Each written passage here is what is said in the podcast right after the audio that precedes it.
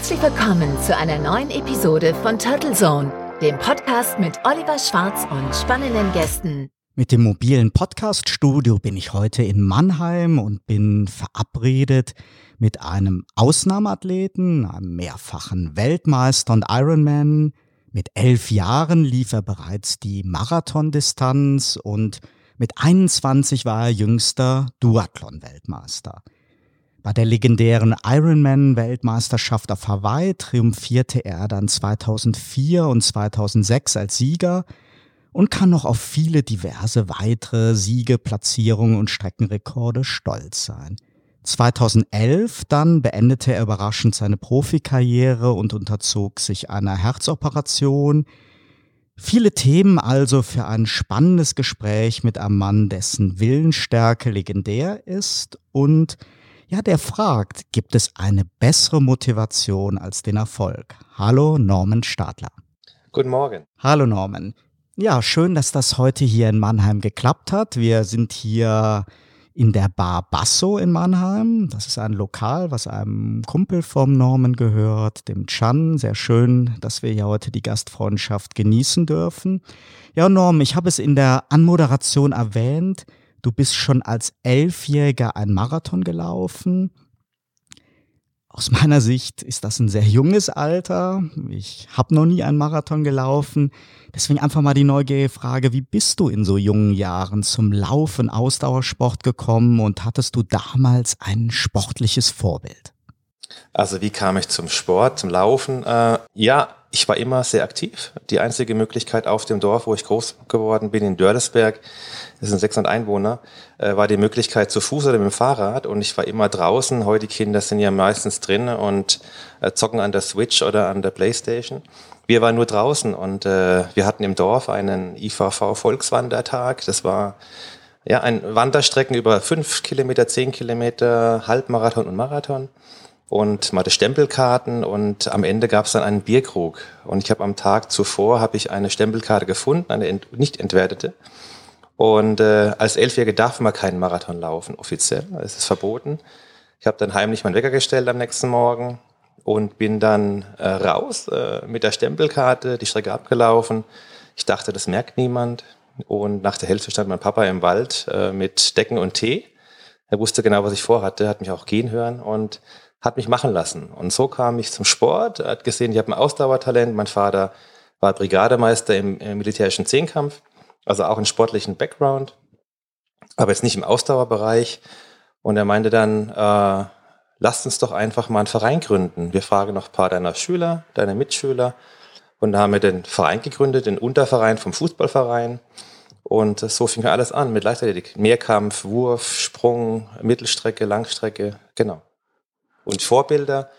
Äh, sportlich natürlich war allgemein am Sport interessiert in allen verschiedenen Bereichen, aber damals schon Michael Schumacher war für mich äh, ein großes Vorbild, natürlich seine Erfolge, auch seine Persönlichkeit, wie er topfit war bei den Wettkämpfen, hat einen mobilen Fitness-Truck und war immer immer, immer fit und die anderen auf dem Podest zum Beispiel waren dann kaputt nebendran. Er hat gestrahlt und gelacht und nicht geschwitzt und äh, das war für mich so noch immer eines meiner größten Vorbilder. Und bis heute legendär. Ja. ja, in vielen Sportartennormen gilt, nur wer ganz jung anfängt, hat eine Chance, Weltspitze zu werden. Gilt das auch für den Triathlonsport? Du hast ja immerhin schon mit zwölf deinen ersten Triathlon-Wettbewerb in Angriff genommen. Oder kann man auch als Späteinsteiger noch Ironman-Weltmeister werden? Also man muss definitiv einen sportlichen Background haben, um Weltmeister zu werden in unserem Sport. Also man muss es nicht mit Triathlon anfangen, aber ich glaube, alle, die jetzt äh, mit, mittlerweile vorne sind oder die vorne sein werden, haben einen professionellen Background. Zum Beispiel wir haben einen Australier dabei, Cameron Worth, der war früher Olympiateilnehmer im Rudern, der war Profiradfahrer äh, bei der Tour de France und ist jetzt äh, einer der besten Triathleten, hat auch meinen Radrekord gebrochen äh, vor zwei Jahren also ich glaube, man muss schon ein, ein Fundament mitbringen, eine Grundausbildung in irgendeiner sportlichen, ja, ja, am besten im Ausdauersport. Viele kommen vom Schwimmen, die haben dann Probleme mit dem Laufen oft, weil natürlich ein Schwimmer ist nicht diesen Impact gewohnt, äh, muskulär, äh, das Laufen gerade.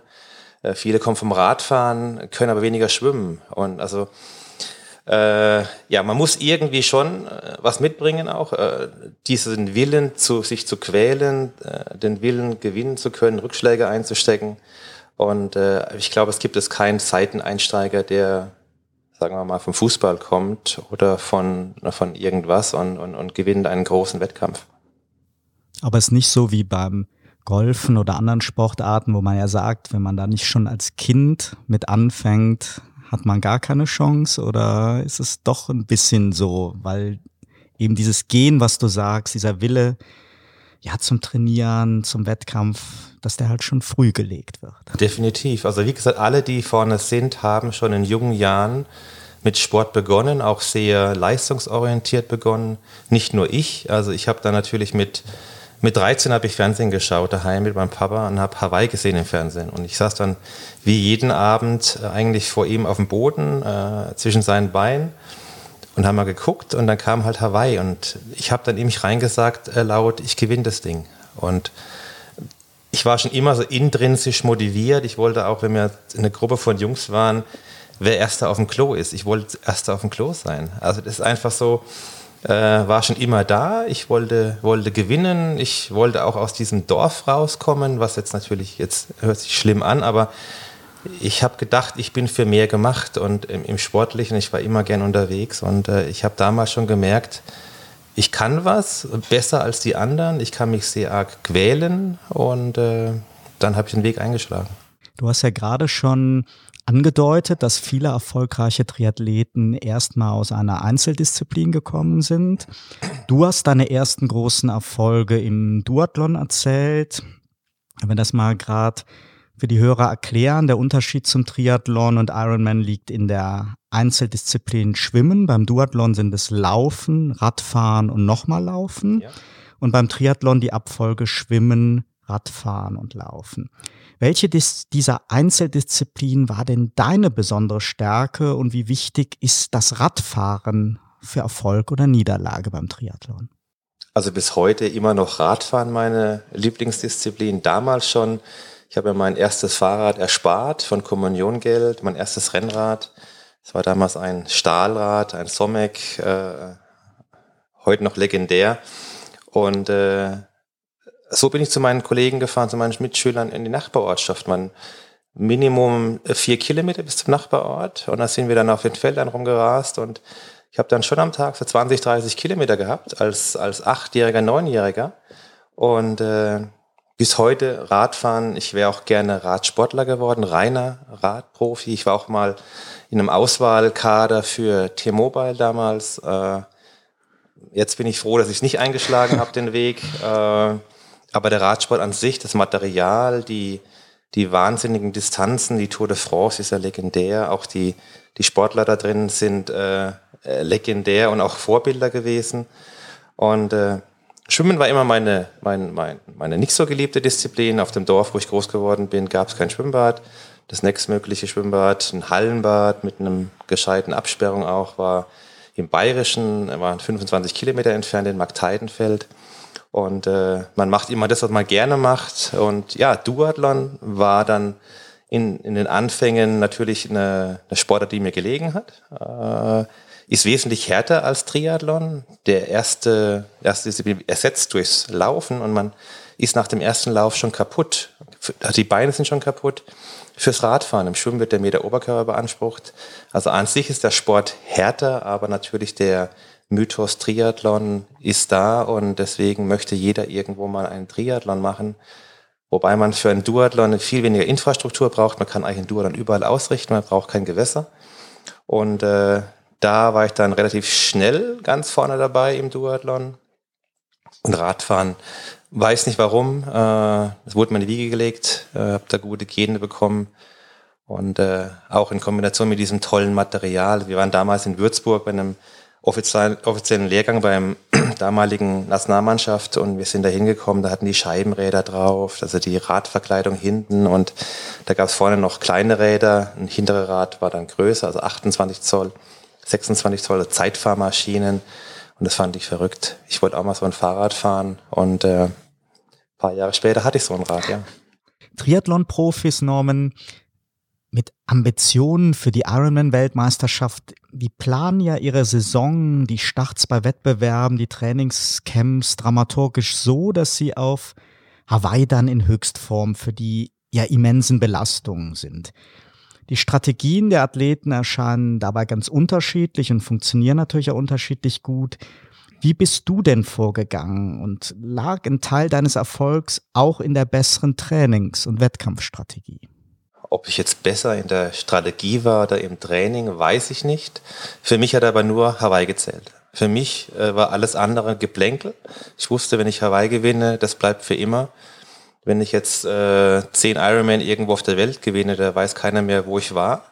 Äh, natürlich für die Vorbereitung, für die Motivation und für die Psyche und fürs gute Gefühl war es toll, Rennen zu gewinnen.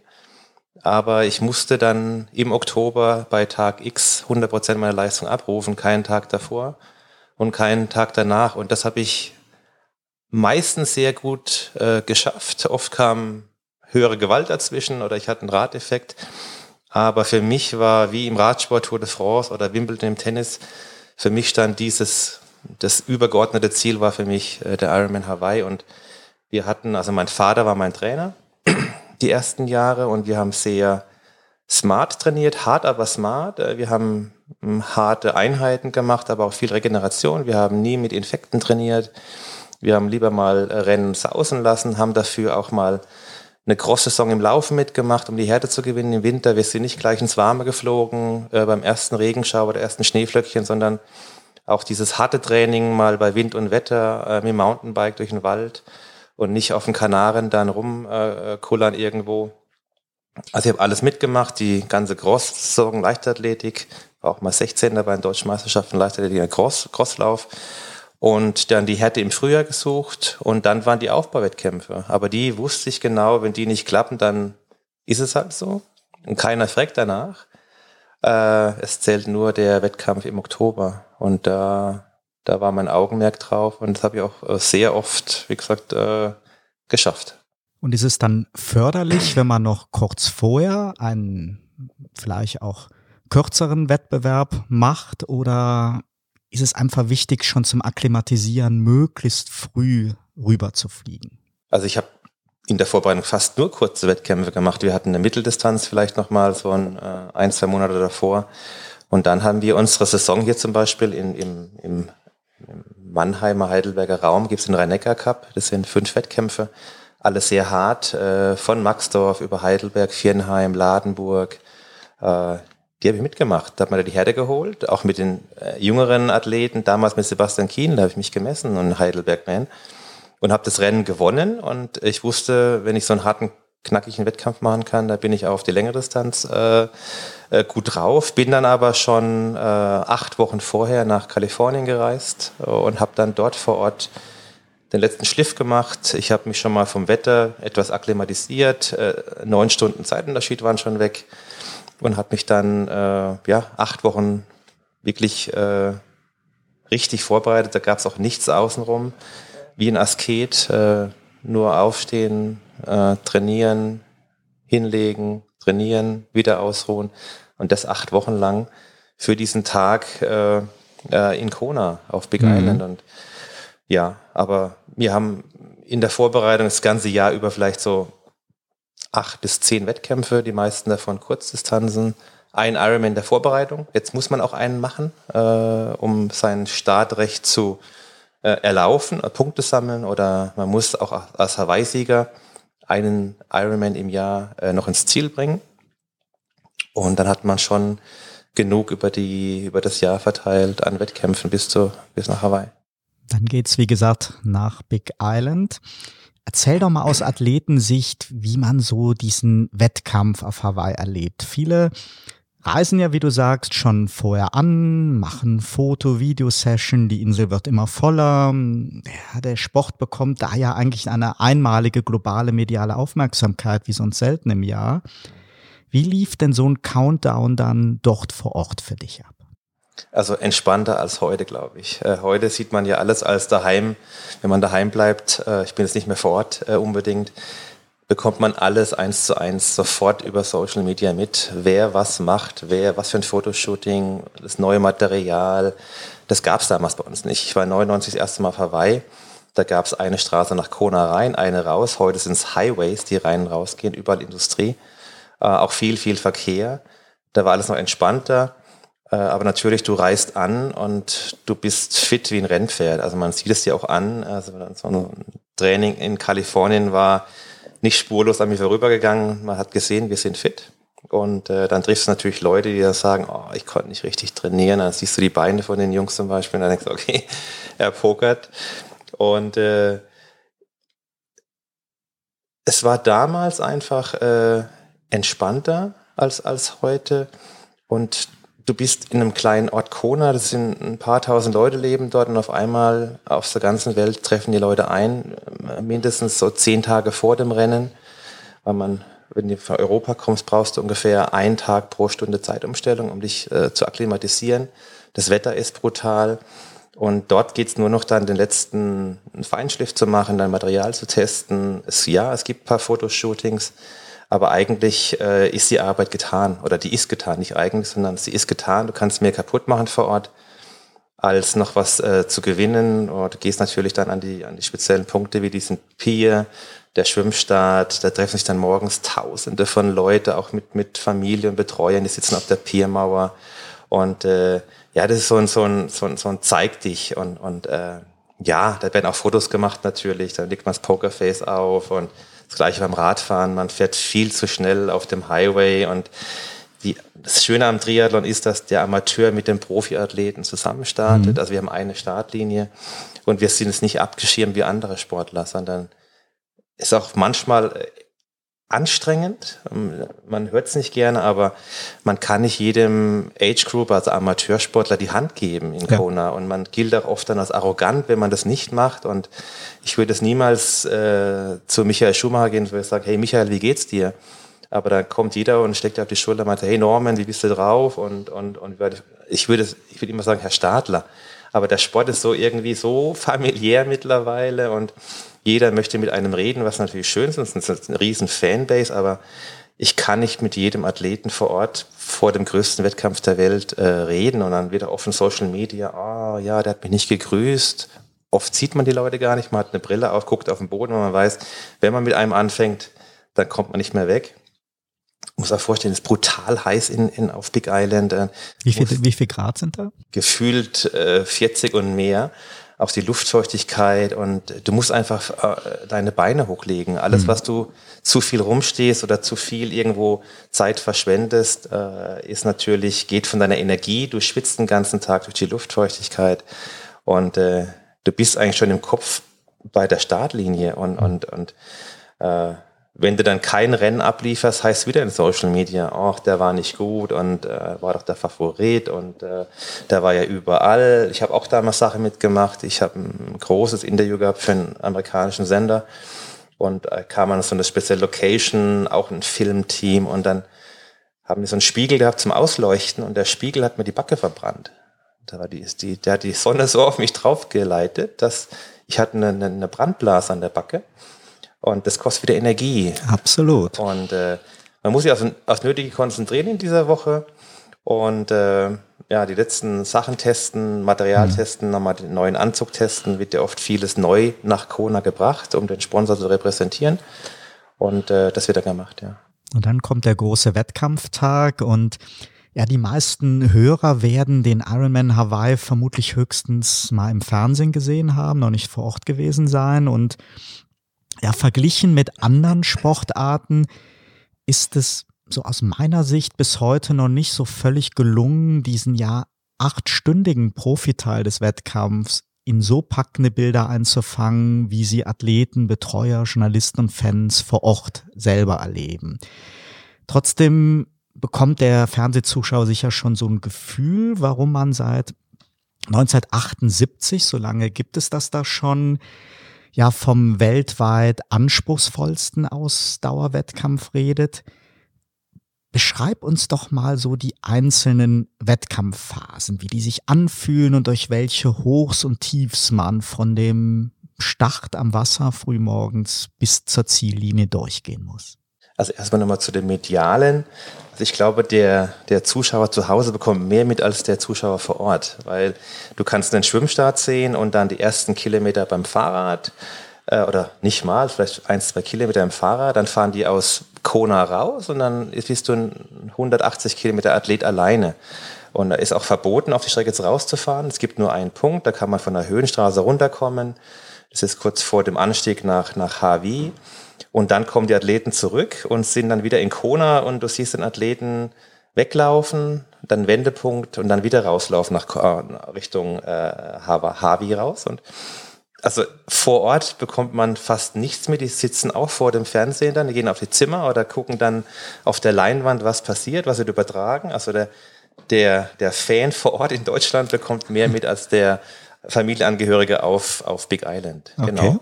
Das zum Thema medial. Und wie fühlt man sich? Also bei meinen Siegen 2004 und 2006, man geht abends ins Bett äh, vor dem Renntag. Man versucht früh zu schlafen, kann aber nicht, man ist so aufgeregt. Deswegen sollte man eigentlich zwei Nächte vor dem Rennen gut und früh ins Bett gehen und, und sich ausschlafen, weil die Nacht vor dem Wettkampf ist, äh, du drehst dich von links nach rechts, überlegst nochmal, hast du alles gerichtet für den Wettkampf morgen, äh, Special Need Bag abgeben und so weiter. Äh, also unsere eigene Verpflegung und hast du alles ans Rad gepackt. Äh, genau, und dann kommt auch manchmal so ein Fragezeichen. Hast du alles getan für den Tag?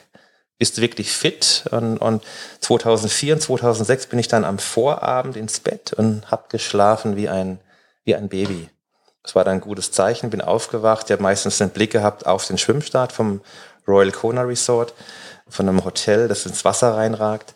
Und ich bin dann morgen auf dem Balkon raus, habe meinen Kaffee getrunken, mein, mein Frühstück gegessen und habe gewusst, wenn heute nichts passiert, dann bin ich unschlagbar. Und das war 2004, 2006 war das Gefühl so. Es gab aber auch Tage, wo ich nachts nicht schlafen konnte, wo ich gesagt habe, ach, ich kann ich nicht eine Ausrede finden, habe ich nicht eine Grippe über Nacht bekommen oder äh, einmal Wasser so, da haben wir es alle übergeben am Wettkampf morgen.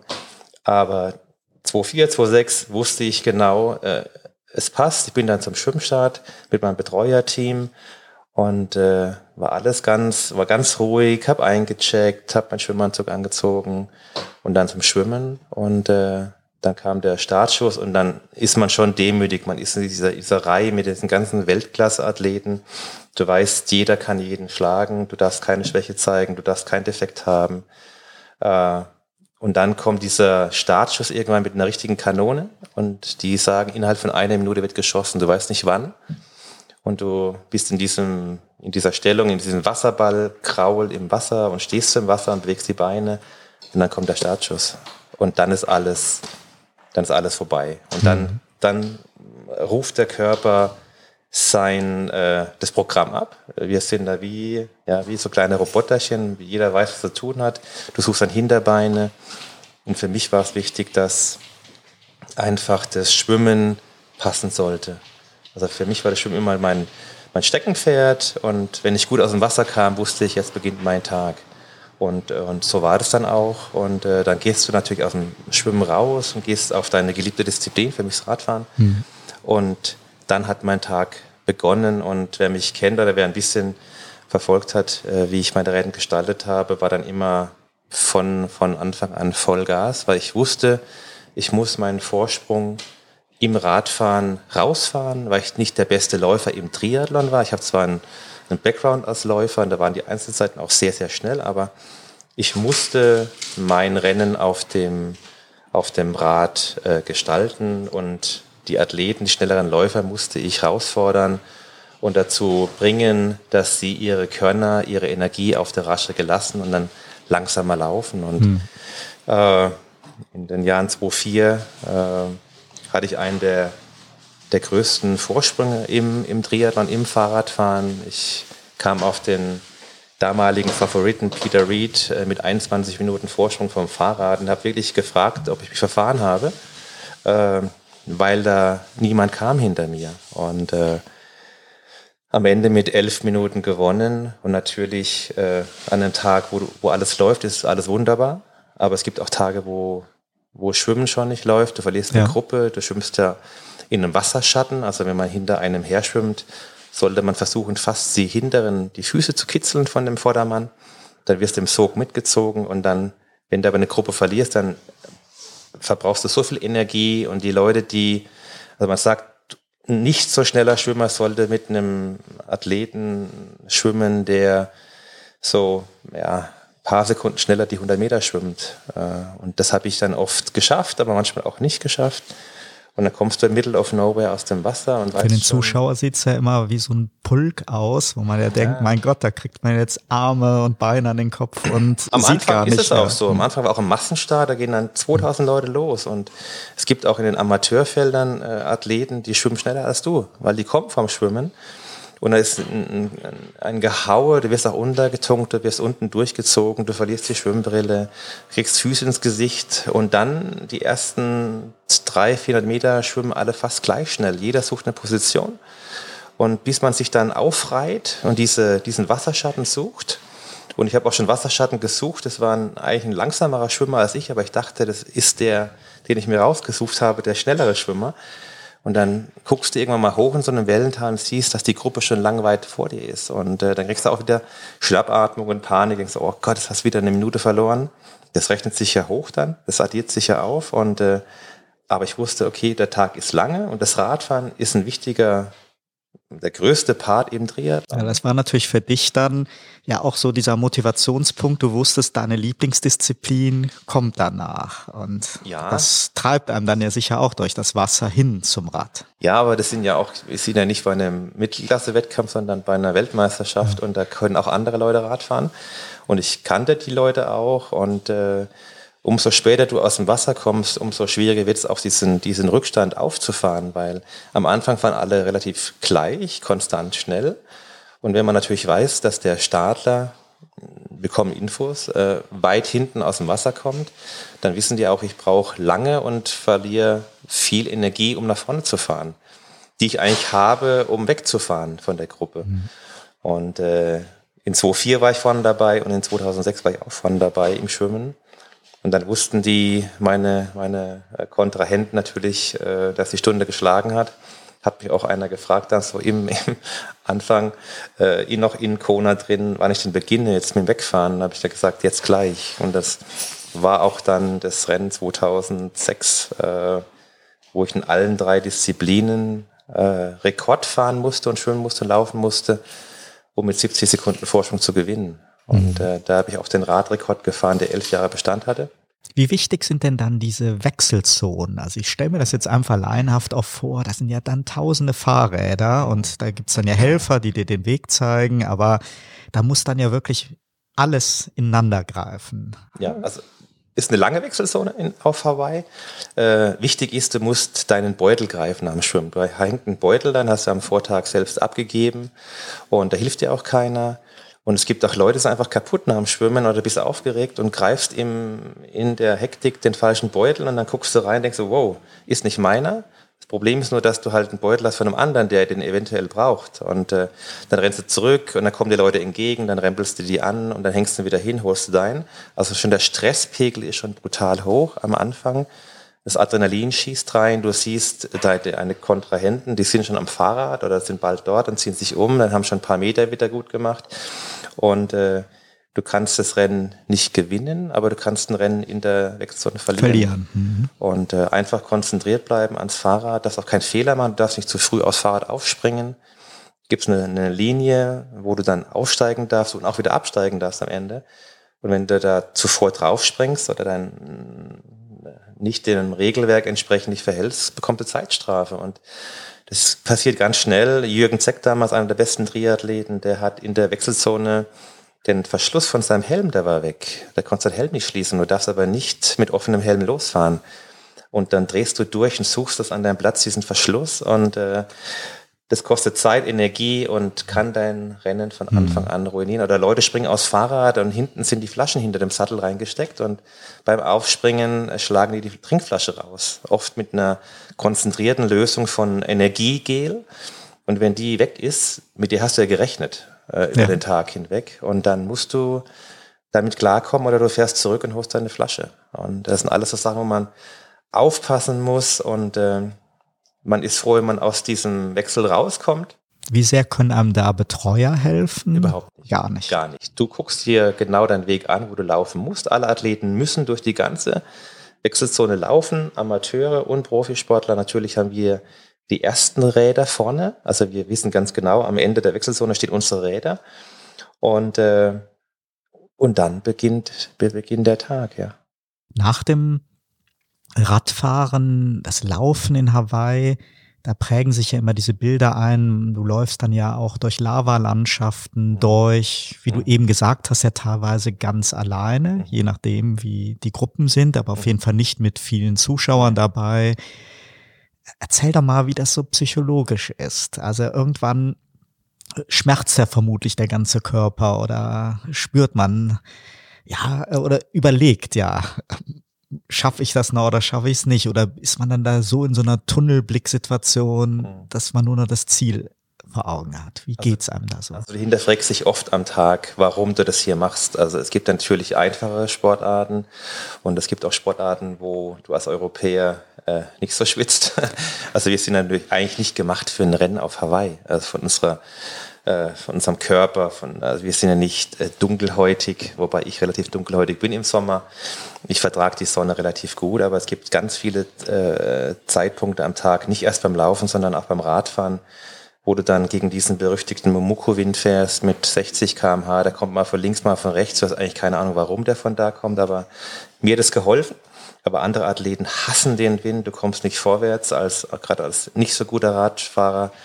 Und äh, da gibt es Phasen, wo du einfach dann im und sagst, oh, das wird heute nichts. Und dann steigst du vom Fahrrad ab und dann dieses berüchtigte wie auf Eier laufen, ist auch bei uns Profiathleten so, dieser Wechsel vom, äh, von deinen paar 70 Kilo. Deine Beine sind schon abgeschossen, du bist schon muskulär äh, kaputt, du bist immer, bewegst dich am Level, dass es eigentlich zu, zu schnell war, aber dann äh, doch noch gerade so in einem, in einem okay Bereich und dann kommst du runter. Und dann watschelst du durch die Wechselzone, da musst du wieder konzentriert sein, alles einpacken, äh, einen Sonnenschutz aufziehen, Energiegels für, für die erste Phase im Marathon. Und äh, dann läufst du raus und, und äh, pff, es, es gab Tage, da wollte ich gar nicht rausgehen aus der Wechselzone, da wollte ich am liebsten sitzen bleiben. Und dann die Tage wie 2,4, 2,6, wo du losläufst und es passt einfach alles. Und äh, Du hangelst dich von Aid Station, also Verpflegungsstelle, zur nächsten Verpflegungsstelle. Das sind immer alle 1,5 Kilometer, glaube ich, äh, kommen die äh, aufgebauten äh, Aid Stations. Fängt an mit Wasser, Cola, Gatorade oder diesem Powerbar-Getränk, ja. je nach Sponsor. Dann Eis und, äh, und das sind so deine, deine, diese Pfähle, die du dir setzt im Kopf, bis dahin musst du wieder kommen. Und das ist ganz schön lange bei 40 Grad. Bei einer brutalen Luftfeuchtigkeit, du bist schon vier, fünfeinhalb Stunden unterwegs, äh, Vollgas und die Konkurrenz im Nacken oder du musst die Konkurrenz auflaufen. Meistens war ich vorne nach dem Radfahren, also du weißt genau hinter dir tobt gerade der Wahnsinn, die wollen dich alle einholen. Brutal. Und ist das jetzt für dich an der Spitze eine Hilfe, wenn du gejagt wirst, wenn du andere Athleten um dich herum spürst? Ähm, oder ist es besser, wenn man einsam alleine an der Spitze läuft? Du hast ja eben Michael Schumacher erwähnt bei der Formel 1. Der Lewis Hamilton hat diese Saison ja teilweise ja wunderbar nachher 30 Runden mit Riesenabstand vorne mhm. fahren können. Ja, etwas anders im Triathlon. Und Lewis Hamilton ist sekündlich mit dem Funk verbunden und weiß genau die Abstände auf die Hundertstel genau, äh, was der Kollege für eine Zeit fährt. Im Triathlon nicht so. Der kommt alle paar gefühlte Lichtjahre einer mit dem Motorrad vorbei mit einer Zeittafel, wo drauf steht Rückstand, wie bei der Tour de France, die Motorradfahrer, äh, Rückstand oder Vorsprung zehn Minuten. Das kann sie aber, mhm. ob das stimmt, weiß man nicht oder wann der das draufgeschrieben hat, weiß man auch nicht. Also ich habe es gern gehabt, äh, alleine zu mein Rennen gestalten, weil ich wusste, wenn ich vorne war, dann haben die anderen hinten gelitten. Ich habe den mein Rennen aufgedrückt und ich wollte mit vielen der Athleten hinter mir nicht vom Fahrrad steigen gemeinsam, weil ich wusste einfach, in der, im reinen Laufen sind die schneller auf dem Papier. Mhm. Und äh, ich habe gerne meine Rellen alleine gestaltet. Ich wusste mhm. auch dann, was für ein Pace ich gehen muss, dass die mich nicht einholen oder dass die langsamer äh, mir näher kommen. Und die Rennen, die ich gewonnen habe, habe ich alle von vorne gewonnen in meiner ganzen Karriere. Und äh, ich habe, glaube ich, ich weiß gar nicht, ob ich jemals ein Rennen gewonnen habe, wo ich nicht, doch habe ich auch, aber es waren dann keine Weltmeisterschaften, wo ich nicht gleich vorne war. Und da war ich auch dann selbstsicher und war hochmotiviert natürlich als, als Führender zu laufen. Äh, du weißt genau, die Welt schaut zu. Die ganze Arbeit zahlt sich aus. Äh, die Bilder werden gemacht. Natürlich auch deine Sponsoren. Gibst du was zurück? Du, die investieren ja in dich und dann ist es so dieser, dieser äh, Payback, wo du dann die Logos repräsentierst und äh, natürlich, wenn du da, es gibt auch Bilder von mir, wo ich im Lava sitze und und weine, weil ich hm. äh, versagt habe, weil ich wusste genau, ich habe Fehler gemacht und dann das ein Jahr für die Katz war. Weil hm. bei uns zählt nur der Triathlon und wir haben nicht so viele Möglichkeiten, uns zu zeigen. Du kommst dann ja nachher und das ist ja das Besondere da auch auf Hawaii. Eine lange Strecke läufst du dann ja den anderen Athleten wieder entgegen. Schrecklich. Zurück. Das, das ist, ist der Wendepunkt im Energy Lab. Ja. Und da hast du dann noch so, 14, 15 Kilometer heim, was an sich schon eine brutal lange Strecke ist. Also du hast den ersten Wendepunkt in Kona, du läufst den Ali Drive hinter, drehst und dann siehst du die Kollegen das erste Mal. Und, aber das sind die Abstände noch eigentlich so gleich wie nach dem Radfahren. Du verlierst nicht viel Zeit, aber dann im Energy Lab drehst du, das ist dieser berüchtigte Punkt äh, in der Nähe vom Flughafen. Du läufst gefühlt eine, einen Berg runter, ist aber gar nicht so steil. läufst dann unten rechts und dann drehst du middle of nowhere, drehst du und dann siehst du dann die Kollegen entgegenkommen oder nicht. Umso früher die entgegenkommen, natürlich, du stoppst am Wendepunkt. Das nimmst du dann mal zwei. Dann hast du den Rückstand des, des, des, des äh, Kontrahenten. Und je nachdem, äh, wie nah die dran sind, weißt du, oh je, es wird eng oder das dürfte reichen. Und äh, 2-4, das war, der Abstand war so groß und ich wusste, ich habe noch gute Beine und ich habe mein Rennen eingeteilt. Ich habe da mit elf Minuten Vorsprung gewonnen vor Peter Reed. Und äh, zwei, 2006 war das ganz anders. Ich bin mit zehn Minuten Vorsprung vom Fahrrad. Und äh, mein Kumpel, oder damals war es eigentlich ein Feind im Sport, Chris McCormack, der hatte zehn Minuten Rückstand und hat aber vor dem Rennen ein Interview gegeben, was ich zum Glück gelesen habe, noch online. Dem Startler gebe ich zehn Minuten, dann fresse ich ihn oder ich hole ihn. Das hat mich motiviert und äh, ich musste alles auspacken. Und bei diesem Wendepunkt hat er noch drei Minuten Rückstand gehabt. Und ich wusste, er hat sieben Minuten aufgeholt und konnte auch rechnen noch zu dem Zeitpunkt. Und äh, okay, wenn der sieben Minuten aufhält bei meinem Tempo, dann ist er ganz schön müde da draußen. Aber du legst so ein Pokerface auf, du, du weißt, also ich habe den dann kommen sehen, er mich natürlich auch, hat gewartet, wann ich komme vom Wendepunkt und dann grinst du, du lächelst dich an. Also du legst nochmal so ein Smiley auf und denkst, oh Gott, hoffentlich ist er bald weg. Also dann, und wenn der vorbei war, dann fällst du wieder so in sich zusammen und denkst, oh Gott, ist noch drei Minuten, wie soll ich das heimlaufen, letzten 15 Kilometern?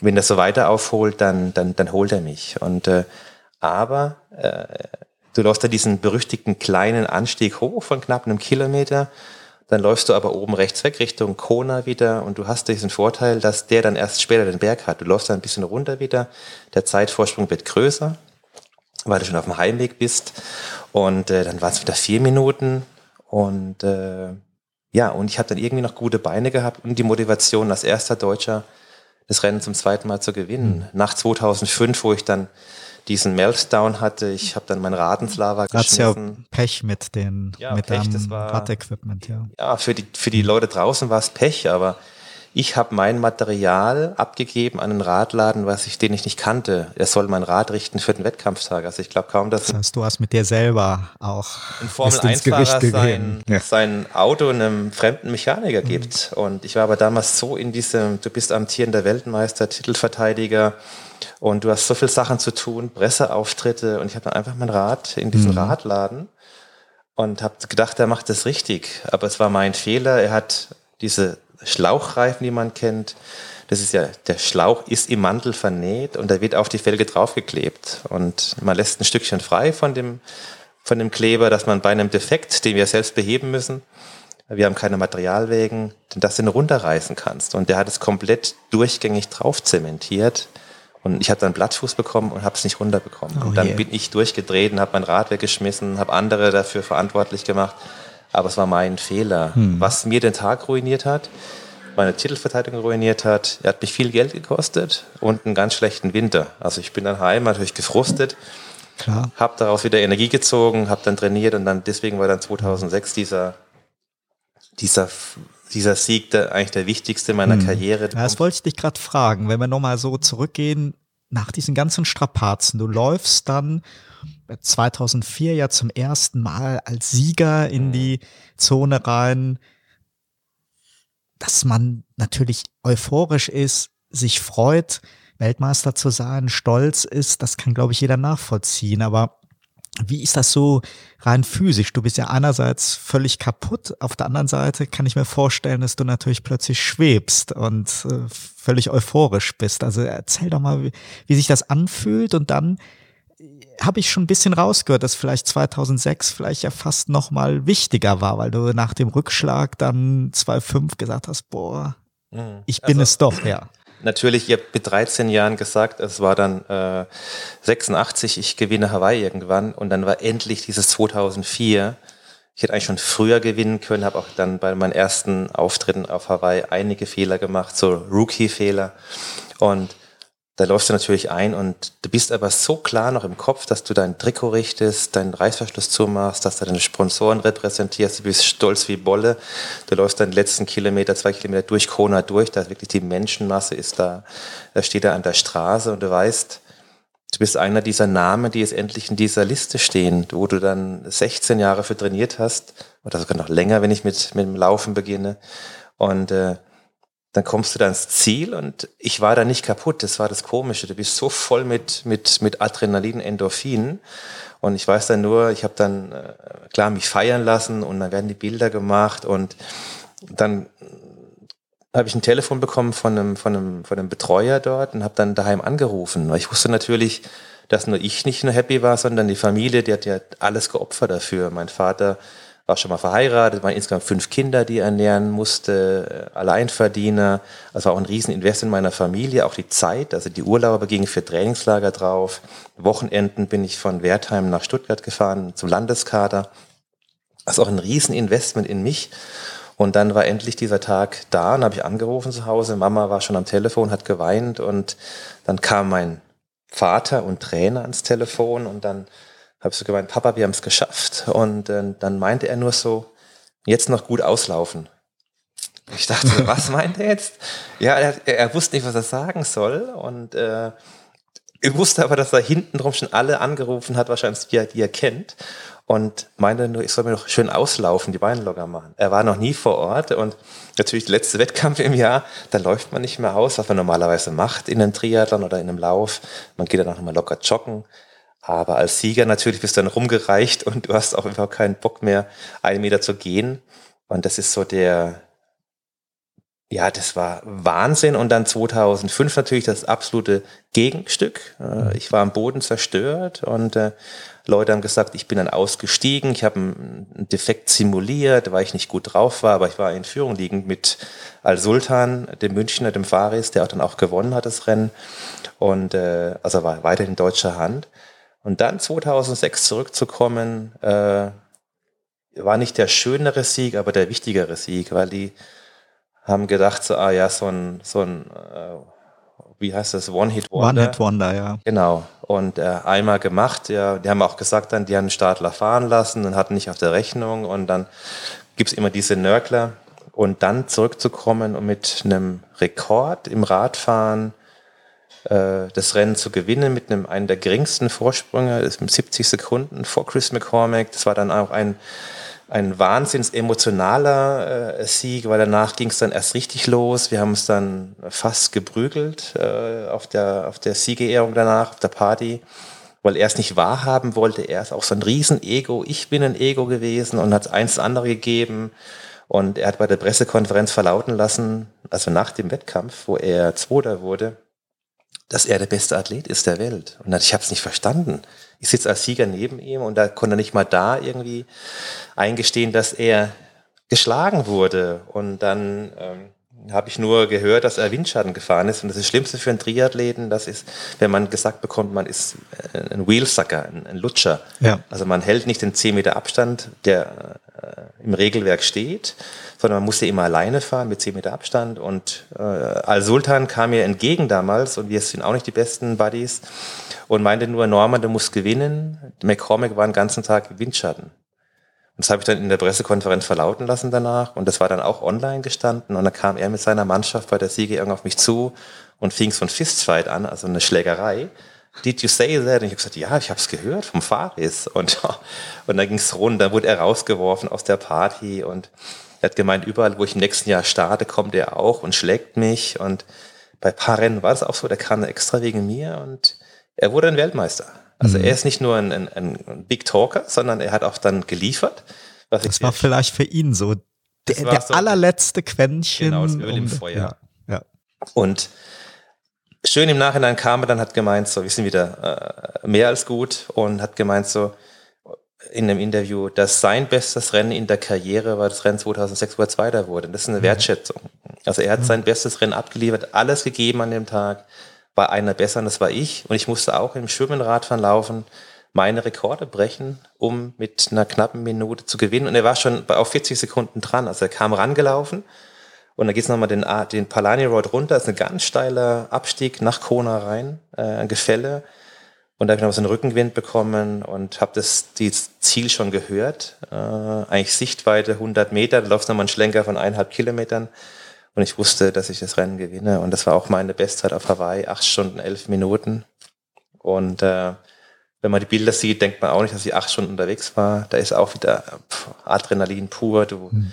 Du weißt, bist der erste Deutsche, ich hört sich doof an, aber das wird ja alles von Rekorden getrieben. Das reicht ja nicht einmal, du musst dann entweder zweimal gewinnen oder einen Rekord aufstellen oder Patrick Lange einen Laufrekord und die aber der Triathlon ist ja draußen in der Natur mit Winden, mit Hitze, mit Regenschauern, mit Defekten. Also wir sind nicht im Schwimmbecken oder auf einer Laufbahn, wo immer die, die Gegebenheiten gleich sind, sondern wir spielen mit den, mit dem Naturgewalten. Und deswegen Rekorde sind auf Hawaii relativ. Ich habe 2004 mit 8 Stunden 36 gewonnen, mit brutalen Winden und 2006 mit 8 Stunden 11, also ein Unterschied von über 20 Minuten. Und deswegen äh, sind Rekorde schön, aber Rekorde sind da, um gebrochen zu werden. Mhm. Triathlon ist ja, das haben wir eben ja auch schon mal kurz angerissen, ja kein klassischer Teamsport, sondern ein Einzelathletensport. Windschattenfahren, du hast es eben an dem Beispiel erwähnt, und andere teaminterne Hilfen sind ja auch untersagt. Äh, und trotzdem gibt es ja immer wieder ambitionierte Teams mit namhaften Sponsoren und du hast da ja auch deine Erfahrung mit gesammelt. Wie profitieren denn einzelne Profiathleten von so einem Team? Also ich war vor meinem eigenen Team, war ich ja im, im Team äh, Dri Dubai. Ich habe äh, den Scheich Al Maktoum und du Dubai Tourism repräsentiert. Das war ein zusammengekauftes Team der weltbesten Athleten. Da hat der Scheich einfach ein, ein Fable für gehabt und sagt, ja, ich investiere mal in Triathlon damals über einen Sponsor auch von mir. Es gibt so Höhenzelte, da kannst du Höhen simulieren, wo du dann drin trainierst und der Sauerstoffmangel. Also du musst es nicht in die Höhe fahren, um deine Blutkörperchen anzuregen, sondern du kannst in einem Zelt trainieren. Und mein Kollege, mein Bekannter hat das für seine Pferde gemacht, für den Scheich seine Rennpferde, so Höhenzelte eingerichtet, wo die drin trainiert haben mit den Pferden. Und dann kam der Scheich auch auf Triathlon und wir wurden gesponsert. Es war aber es ist ein reines kommerzielles Team, war noch sehr erfolgreich. Ich habe dann noch 2006 Hawaii gewonnen mit, äh, mit Dubai auf der Brust. Und dann äh, waren die Erfolge da und sofort kam die Kündigung. Da hat dann Dubai einfach uns zum Jahresende gekündigt, was dann schwierig war. Die Budgets werden gemacht, du stehst auf einmal da, du hast deinen Hauptgeldgeber bricht weg und dann musst du dich neu orientieren und dann habe ich äh, mein Rad versteigert. Uns hat jemand erworben, der war damaliger CEO der Dresdner Kleinwort Investmentbank und der Dr. Stefan Jensch. Und die waren damals schon Sponsor bei Marathon Frankfurt als Titelsponsor. Und er hat das Rad dann abgeholt und war auch dann sehr zufrieden. Das Fahrrad war für seinen Sohn, der auch Radsportler war. Und dann kam irgendwann ein Anruf, hat gemeint, Norman, äh, ich hätte dich gerne als Gesicht der Dresdner Bank. Und ich so, wow so Next Level. Einmal werde ich rausgekündigt, hab, stand ohne Sponsor da, ohne Hauptsponsor. Und dann kommt einer und bietet dir an, ein, für eine Bank zu repräsentieren. Und das war dann aus diesem Sportdasein rausgehoben in die Öffentlichkeit, wo ich noch nicht alle kennen. Und dann meinte ich so, das ist äh, toll, aber äh, ist auch ein Riesendruck für mich, dann in jeder Filiale zu hängen mit meinem Konterfei. Und habe dann nur angesprochen, ob man nicht äh, das ein bisschen ausweiten könnte und ein Team gründen kann, dass man jungen Sportlern eine Chance bietet. Und äh, das fand er interessant. Und dann haben wir uns getroffen und dann habe ich eine Agentur gegründet mit einer Hamburger Agentur, weil es alles auch mal so groß wurde. Und dann haben wir in Europa und weltweit Athleten äh, gescoutet, die auch in dem Markt der Dresdner Kleinwort Investmentbank äh, tätig sind. Und dann haben wir einen Schotten gehabt, einen Schweizer, einen Belgier, Amerikaner, Deutsche und äh, haben dann das Dresdner Kleinwort Investmentbank Team aufgebaut. Damals das erste richtige Team und was bringt's? Also natürlich bist du im Wettkampf immer noch ein Individualsportler. Es gab auch keine Teamorder, dass die mich nicht schlagen dürfen als Team-Captain, weil ich war ja selbst nur Athlet, sondern wir waren das Jahr über unterwegs und haben uns im Training geholfen. Also die Hauptzeit des Trainings und die 90 Prozent deines, äh, deines Tuns bist du im Training. Und ich habe mir Athleten reingeholt, die mich jeden Tag dann äh, gefordert haben. Also nicht Athleten geholt, die schwächer sind als ich, sondern in den Einzeldisziplinen stärker waren, zum stärkere Schwimmer, stärkere Läufer, mit dem Potenzial, dass sie mich schlagen werden irgendwann. Und natürlich habe ich acht Leute plus Agentur äh, sehr gut finanziert über die Bank. Es war damals so, auch der, der Neidfaktor war riesengroß. Wir sind auf einmal alle einheitlich gekleidet. Unsere Autos, wir hatten jeder ein Auto vor Ort, einen Mietwagen mit unserem Konterfei drauf und groß gebrandet. Wir hatten dann eigene VIP-Locations, wo wir dann Sponsoren und Gäste eingeladen hatten. Wir haben in Frankfurt ein eigenes Boot gehabt, am Main liegend, äh, wo dann äh, Ralf Bauer, Lena Gerke und so weiter Leute eingeladen wurden von der Bank, um den Wettkampf zu betreuen oder zu anzuschauen und äh, dann sind auch Zahlen kursiert, was die Athleten verdienen. Und es war damals äh, fünf Jahresvertrag zu bekommen, war, war schon der Wahnsinn. Und diese Rundumbetreuung war ja, ist ja auch eine schöne Sicherheit. Ich kann fünf Jahre planen. Fünf Jahre Planung. Und ich, ich habe dann Sicherheit, bei den Verhandlungen saß ich drin, habe gemeint so, ja, haben Sie, was, was brauchst du, Norman? Ich so, wow. Habe echt gesagt, ich, ich, ich muss da nochmal, vor mir saßen, glaube ich, drei Anwälte, äh, der Kommunikationschef, dann der CEO und in diesen heiligen Hallen in Frankfurt und ich, ich als kleiner Triathlet und dachte so, ich muss mich nochmal zurückziehen, ich muss auch jemanden noch holen. Und dann äh, habe ich relativ äh, gut, gut verhandelt. Und dann meinte ich so, ah ja, ein Jahr mindestens, zwei Jahre wäre schon schön zum Planen. Und dann meinte er, fünf.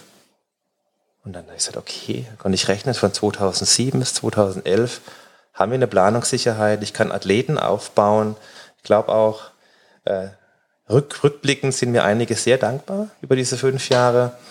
Im, äh, man vergisst, glaube ich, im ersten Moment, äh, was man bekommen hat. Äh, also man muss nicht Dankbarkeit erwarten, aber ich habe es mit vielen Athleten wieder aus meinem Team äh, Kontakt und die sagen es alle, wow, die guten alten Zeiten, posten nochmal Bilder auf Social Media von früher.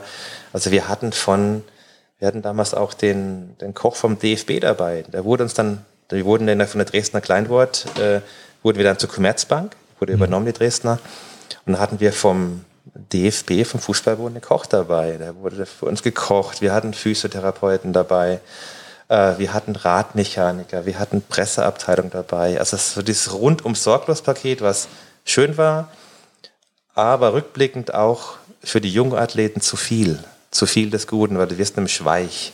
Du, du musst dich nicht mehr anstrengen für den Euro oder für den Dollar.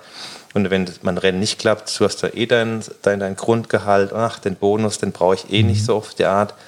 Also ich würde rückblickend ein bisschen anders machen, mehr leistungsorientierte Zahlungen mit einem okay Grundgehalt, aber dieses rundum sorglos Paket äh, war nicht immer gut, ja. Mhm. Als ich 2011 das erste Mal, also ziemlich spät, mit dem Triathlon-Sport intensiver in Berührung gekommen bin, wenngleich eben zugegebenermaßen auch nicht als Athlet, sondern beruflich war ich bei den Wettkämpfen, wie zum Beispiel auch bei einer Challenge in Rot, beeindruckt von diesem Starterfeld, das jenseits der Profis, also bei den sogenannten Age Groupern ja bis ins höchste Alter reicht. Und ja. deren Wettkampf dauert dann ja noch viel, viel länger als deine acht Stunden. Das Doppelte meistens, sehr oft. Ja. Das Doppelte, ja, Wahnsinn. Eine Wahnsinns-Ausdauerleistung und macht das für dich auch selbst als Top-Profi, ehemaliger Spitzenathlet, trotzdem auch diesen Charme oder gerade den Charme dieses Sports aus, dass es da ja diese, dieses Nebeneinander gibt. Du hast es eben ja geschildert. Man kann natürlich nicht mit jedem reden und nicht jedem Hallo sagen, die Hand geben. Oder ist es dann doch so, dass man rund um die Wettkämpfe als äh, Profi dann zwangsläufig in einer eigenen Liga ist oder ein bisschen abgeschottet ist. Du wächst da ja rein. Das ist ja, war von Anfang an so und ich war ja auch am Anfang Age Grouper. Ich war ja auch der, der zu den Großen aufgeschaut hat, der nach Würzburg gefahren ist, zu dem damaligen A-Kader-Training. Und da stand ich auch vor Gerd Amrein, Michael Schuler damals, vor den großen Athleten in, in, in den damaligen Zeiten, 88 war das. Und äh, und ich bin dann reingewachsen, dass die Leute zu mir aufschauen. Und äh, ich glaube, das ist ein ganz, ganz toller Mix. Und, und viele der, oder die 99 Prozent der Athleten sind Hobbysportler und Age-Grupper. Die, die Großteil der Triathleten sind auch sehr erfolgreich im Business. Also äh, wenn man mal das Schnitteinkommen anschaut, bei den Startern in Hawaii alleine, da sind wir im sechsstelligen Bereich. Und das sind alles Leute, die kein äh, Acht-Stunden-Job machen am Tag, sondern die sind auch im Beruf sehr engagiert und erfolgreich, managen eine Familie, äh, reisen durch verschiedene Zeitzonen. Ich kenne einige, die gehen dann morgens um 5 Uhr aufs Laufband in Hotel oder nach der Arbeit noch laufen. Die opfern ihren Urlaub für Trainingscamps, um sich vorzubereiten. Da ist es ein riesen Kostenfaktor. Wenn man nach Hawaii kommt, dieses Ziel erreicht, sich zu qualifizieren, dann geht man nicht alleine hin. Dann nimmt man die Familie mit, dass die auch sieht, wie man einläuft. Also man lässt Unmengen Geld, eine Triathlon-Ausrüstung, ein sehr gutes Fahrrad mit allem drum und dran, bist du bei 15.000 Euro. Da bist du nur beim Material, hast noch kein Trainingslager gemacht. Das musste dann ja auch rüberfliegen. Noch keine Reise gemacht. Ja. Äh, die gehen natürlich meistens dann noch irgendwo hinten ins wärmere Gefilde, um sich vorzubereiten. Und äh, ja, wie gesagt, alle der Starter vor Ort, die bezahlen uns. Also die kaufen ja das Material, wo wir wieder gesponsert werden. Wenn keiner ein, ein Canyon-Bike kaufen würde, dann könnte Canyon äh, Jan Frodeno nicht bezahlen. Hm. Äh, von was? Und deswegen, wir sind ja, wir fahren das, was man kaufen kann. Wir haben auch keine Sonderbauten, sondern alles, was man, zum Beispiel das Fahrrad, das ich gefahren habe, konnte man sofort im Laden kaufen. Das ist der Reiz am Triathlon ich kann keinen äh, Formel-1-Wagen kaufen. Mhm. Okay, im Nachhinein, wenn ich Geld habe, vielleicht. Aber, Klar, aber selbst auch beim Skifahren, im Skirennsport, genau, die Profi-Skier sind ja auch wirklich sehr individuell. Made, genau, ja. genau, auf den Athleten abgestimmt. Natürlich immer ein paar Bauteile am Fahrrad dran, die wurden für uns gemacht, aber das Rad an sich kann jeder kaufen. Das ist auch der Charme dass die Leute dann, äh, wie gesagt, vor Ort gucken, die dann im Training, was du fährst, was du in der Trinkflasche für eine Flüssigkeit hast. Das wollen sie dann auch essen. Viele stellen dann noch vor Ort ihre Ernährung um, was was Neues auf dem Markt gibt. Also ein Jahr lang mit Powerbar trainiert und dann stelle ich um auf Gatorade. Und dann wundere ich mich, dass der Magen rebelliert. Aber das ist das Schöne an diesem Sport, dieses familiäre, diese, diese dieses, ja, die opfern sich ja alle auf, um eventuell mal nach Hawaii zu kommen oder bei allen anderen Wettkämpfen. Und der Triathlon, der boomt und die Zuwachsraten sind, sind enorm, was nicht immer auch gut ist. Äh, Im Straßenverkehr fängst du klein an mit einem Mofa, dann Moped, Motorrad und dann fährst du irgendwann mal ein Auto. Und ich kann nicht gleich im Straßenverkehr eine Hayabusa fahren mit ein paar hundert PS. Mhm. Und im Triathlon machst du ein Kreuzchen auf deiner Anmeldung, ich mache morgen Ironman und keiner hinterfragt, ob du es kannst. Und das ist ein bisschen das, was ich sage, wir haben jahrelang trainiert, um einen ersten Ironman zu machen. Ich habe 88 angefangen mit olympischer Distanz und habe dann 96, äh, 94, 96 meinen ersten Ironman gemacht. Also ich habe ganz lange ein Fundament aufgebaut und mich äh, immer weiterentwickelt von Distanzen und heute sagt einer, oh, bei einer Wette vielleicht, ich mache nächstes Jahr im mhm. Sommer Ironman Frankfurt. Ja, vielleicht ein bisschen so wie beim Bergsteigen, wo man sich ja auch wundert, wer alles meint, auf dem 8000er Berg. Genau, und lässt sich dann das Gepäck hochtragen und äh, von den Sherpas. Deswegen lieber etwas Zeit lassen und dann, man müsste wie so eine Stempelkarte geben. Ich muss zehn Kurzdistanzen vorweisen, dann darf ich erstmal eine Mitteldistanz machen und dann wieder nach paar Mitteldistanzen darf ich einen Ironman starten. Aber mhm. natürlich ist es ein Riesenmarkt, ist viel Geld dran. Ich, für den Start zahle ich äh, 500, 600 Euro, für Hawaii 1000 Euro Startgebühr. Und natürlich, wenn man ausrechnet, wie viel 100.000 Menschen auf der Welt bei Ironman-Veranstaltungen starten, äh, es steckt eine Wander dahinter, einer der äh, reichsten Chinesen, der auch dem auch Infront gehört jeder soll Geld verdienen, aber natürlich passieren auch Sachen im Triathlon, äh, die müssen nicht passieren, gibt mehrere Tote im Jahr, die einfach, die meisten passieren im Schwimmen, diese Panik, äh, unter Tausenden loszuschwimmen. Du hast vielleicht nicht geübt, äh, unter so vielen Leuten loszuschwimmen, dann schwimmst du los, kaltes Wasser und dann passiert was. Aber ja, das ist meine, meine Meinung. Hm. Springen wir einmal ins Jahr 2010, deiner letzten vollen Saison. Konntest du da schon etwas von deiner Herzerkrankung erahnen oder kam das völlig überraschend? Nee, ich habe ich hab nichts gemerkt. Nee. Rückblickend vielleicht, also in der 2011er Saison äh, habe ich gemerkt bei diversen Wettkämpfen, ich habe dann äh, die Challenge Kraichgau gemacht, das was jetzt Ironman, Half Ironman, Wettkampf in der Nähe von Karlsruhe ist, äh, war ich Titelverteidiger und bin dann äh, gestartet mit Sebastian Kienle und war mit Sebastian in Führung liegend. Und dann ist mir der Reifen geplatzt. Und bei einer Mitteldistanz nimmst du keinen Ersatzreifen mit, weil es lohnt sich nicht zu reparieren, weil die Abstände sind da wesentlich geringer. Und äh, habe das Rennen dann aufgegeben und bin dann gleich eine Woche später nach ins Baskenland, nach Zarauz zu einem mhm. Wettkampf. Und mir ist meine Schaltung, das Schaltauge hinten abgerissen, was normalerweise nicht passieren kann irgendwie blockiert, hat sich's hochgedreht in die, in die Speichen rein, da stand ich dann da und dachte, das gibt's doch nicht.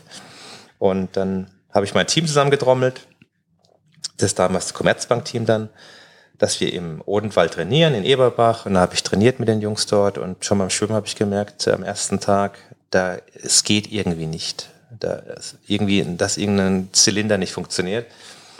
Und bin dann zum Glück ein Sportler, oder ich zumindest, habe ein Körpergefühl und ich wusste genau, irgendwas ist anders als sonst. Bin dann nach Mannheim gefahren. Meine Frau war damals im sechsten Monat schwanger, im zweiten Sohnemann. Und äh, bin nächsten Morgen zum, zum Arzt nach Heidelberg und dort wurde dann äh, dieses äh, mein Defekt festgestellt und dass ich dann sofort in den Operationssaal komme. Du hast selber später dann von deinem zweiten Geburtstag gesprochen, nach der erfolgreichen Operation. Ja, ein gefährlicher Eingriff, der zum Glück sehr erfolgreich verlaufen ist. Aber es war halt in der Folge das Ende der Profikarriere. Was waren denn so in diesem, in diesem Jahr so die einschneidendsten Momente, so dieses Wechselbattergefühl und wie hat sich, wie hast du dich auch als Mensch dabei geändert? Das Schlimmste war, dass ich halt äh, dann in der Sportmedizin diesen Befund bekommen habe, dass ich ein 7 cm Aneurysma hatte am Aortenbogen und dass meine Aortenklappe komplett defekt war. Äh, Grad 3, also ich stand auf wie so ein Scheunentor. Das, das ist so wie wenn man einen Eimer kalten Wassers über den Kopf kriegt, so ja, einen Befund ich, zu bekommen. Ja. Ich lag ja. dann dort und erst in der Sportmedizin und dann hat man gesagt, ja, es ist, die Bilder sind nicht so gut. Ich gesagt, ich war schon Jahre bei euch, also immer war alles okay. Ja, ich müsste zum Professor Katus, das ist so der, der Guru in der Kardiologie, den Namen kannte ich schon, wie beim Papst eine Audienz. Und dann bin ich dahin, dann macht er persönlich einen Herzkatheter und geht über die Leiste rein und dann sage ich so, ja, das ist mein Herz dort. Meint das nee, nee, das ist Aneurysma. Das war wie ein Ballon. Und äh, wenn man sagt, so zweieinhalb, drei Zentimeter, normalerweise die, der Durchmesser einer Aorta. Und meine war bei sieben Zentimetern. Und dann mit dem Wissen, dass ich zwei Wochen davor äh, Challenge Greichgau gemacht habe, zum Glück nicht zum Laufen kam, weil da der Blutdruck am höchsten ist. Dann die Woche darauf reißt mir die Schaltung ab. Und als ob es jemand nicht hat wollen, dass ich jetzt einen Löffel abgebe, äh, hatte ich einfach einen riesen Schutzengel. Und dann kommst du natürlich dann, hm, liegst auf deinem Zimmer. Und das heißt, du wirst äh, beim nächsten möglichen Zeitpunkt bekommst eine offene Herz-OP. Man öffnet deinen Brustkorb und dann wird das und das gemacht. Du hast ein Telefon dabei, du googelst dann, was du normal nicht machen solltest, weil dann kommt alles Schlechte und alles Gute. Und dann habe ich da ihm angerufen und war meine Frau dran und meint so, und Blutbild okay? Dann meine ich, ja, das Blutbild ist super, aber ich komme sehr wahrscheinlich nicht mehr nach Hause. Und ich wusste, meine Frau ist im sechsten Monat schwanger. Mein Sohn war zwei Jahre alt und wenn es schief läuft, äh, sehe ich die nicht mehr. Und mein Sohn fragt noch ein paar Mal nach Papa und meinen mhm. Kleinen sehe ich gar nicht mehr, weil er dann irgendwann vier Monate später auf die Welt kommt. Und das war so das Schlimmste, dieses ungewisse, äh, was wird während der OP passieren oder was wird danach passieren. Ich wusste, ich habe ein Sportlerherz mhm. und der natürlich 20 Jahre konditioniert, das möchte weiterarbeiten. Wir haben vergrößerte Herzen und habe zum Glück mit äh, Professor Karg, einer der Spezialisten, äh, einen der Spezialisten bekommen in Sachen Herzoperation, einer der besten Herzchirurgen, der äh, spezialisiert war auf der Klappenerhaltung. Also ich habe meine eigene Klappe behalten, die wurde rekonstruiert und das Aneurysma wurde entfernt und mit einem Gewebeschlauch äh, rekonstruiert. Genau. Und, äh, und heute sitze ich hier und bin immer noch dankbar äh,